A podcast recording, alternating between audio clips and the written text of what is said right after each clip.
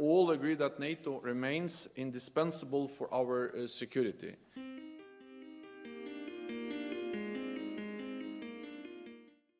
En este breve audio acabamos de escuchar a John Stoltenberg, actual secretario general de la organización en cuestión, decir, todos estamos de acuerdo en que la OTAN resulta indispensable para nuestra seguridad. Ahora bien, ¿qué es la OTAN y precisamente por qué resulta o por qué no tan importante para nuestra seguridad?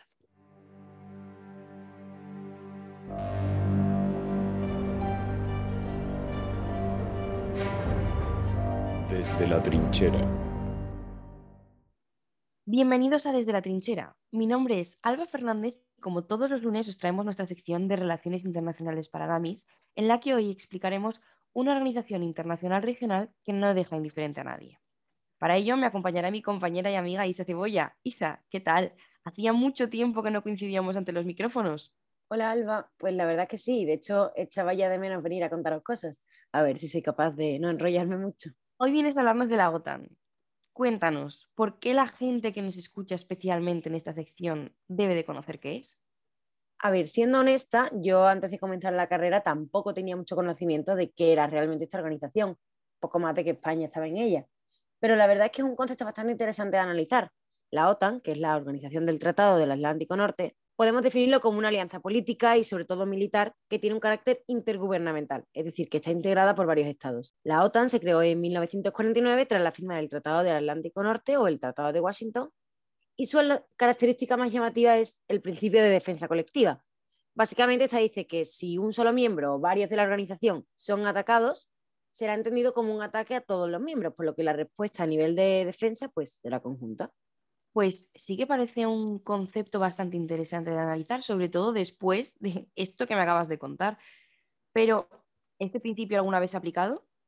Solo se ha aplicado una vez, en 2001, tras los ataques del 11 de septiembre en Nueva York, que Estados Unidos requirió la participación del resto de miembros a la hora de responder militarmente. Aunque sí que es cierto que se ha solicitado otras cuatro veces, tres de ellas Turquía y una de ellas Polonia. Pero esto no significa que no haya intervenido en otros conflictos, porque de hecho hay ejemplos como Afganistán o Kosovo, en los que intervino para defender los intereses de algunos de los Estados miembros, sin que ellos hubieran sido amenazados directamente. Es verdad. He de decir que casos como los de Kosovo sí que los conozco y los he estudiado y son súper interesantes. De hecho, convendría hacer un programa más adelante para contar justamente estos casos porque tampoco dejan indiferente a nadie. Pero bueno, como no es el, el tema que estamos tratando hoy, cuéntanos un poco de historia, quiénes son sus miembros, cómo funciona esta organización. Pues mira, podría contarte tantas cosas que estoy totalmente de acuerdo con que va a hacer falta otro programa más para analizar de manera más profunda todo lo que he llegado a investigar. Pero bueno, inicialmente la idea del Tratado del Atlántico Norte era ser un acuerdo de cooperación militar de carácter temporal. Pero tras la Guerra de Corea en 1953 decidieron mantener esta unión de manera más definitiva y establecieron una estructura militar que estaba encabezada, como no, por los Estados Unidos. El fin era realmente unir fuerzas durante la Guerra Fría contra el bloque soviético. De hecho, esto es llamativo porque la, Unión Soviética solicitó entrar a formar parte de la organización, alegando que ayudaría a mantener la estabilidad mundial. Pero le denegaron la entrada y por ello decidió unirse aún más con sus aliados para firmar el Pacto de Varsovia, que era una alianza militar un tanto parecida que desapareció en el 91. Ahora bien, los Estados miembros a día de hoy son 30 países, entre los que están Estados Unidos, Canadá, Turquía y gran parte de los países europeos. Y además cuentan con muchos aliados. Así como curiosidad, eh, España se unió en 1982, aunque cuatro años después se celebró un referéndum, que fue un tanto polémico e histórico, y se decidió su continuación en la organización o no.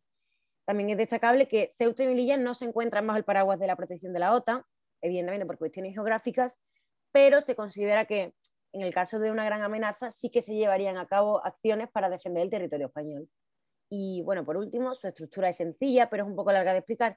Entonces, para resumiros un poco, básicamente la sede se encuentra en Bruselas, el principal órgano político es el Consejo de la OTAN, donde hay un representante permanente de cada Estado miembro que defiende los intereses de su país.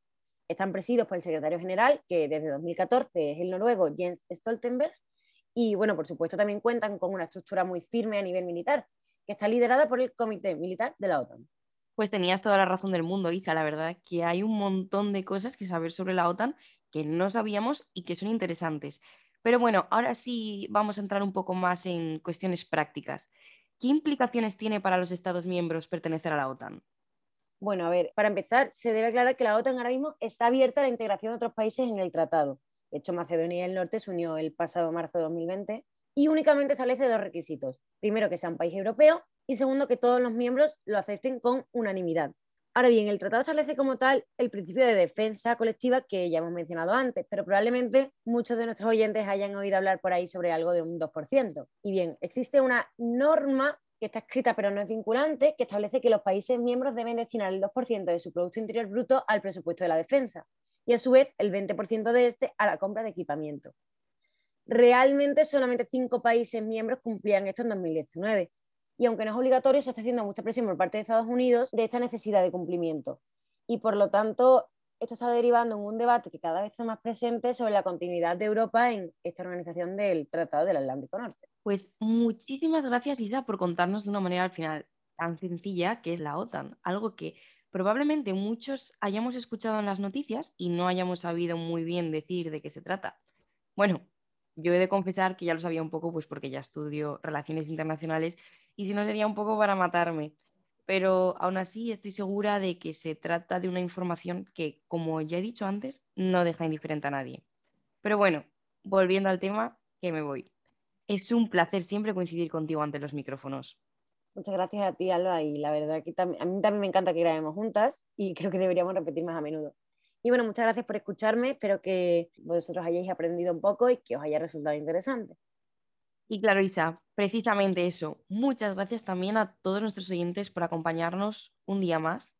No olvidéis seguirnos en redes sociales y darnos feedback por ahí. ¿Qué os parece? ¿Os apetece una segunda parte sobre la OTAN? ¿Queréis que nos centremos en alguno de los aspectos eh, más exclusivamente de los que ya hemos hablado, como por ejemplo el tema de Kosovo? Así que no olvidéis seguirnos en Desde la Trinchera Pod en Instagram y en Desde la TR en Twitter. Seguiremos informando desde la trinchera.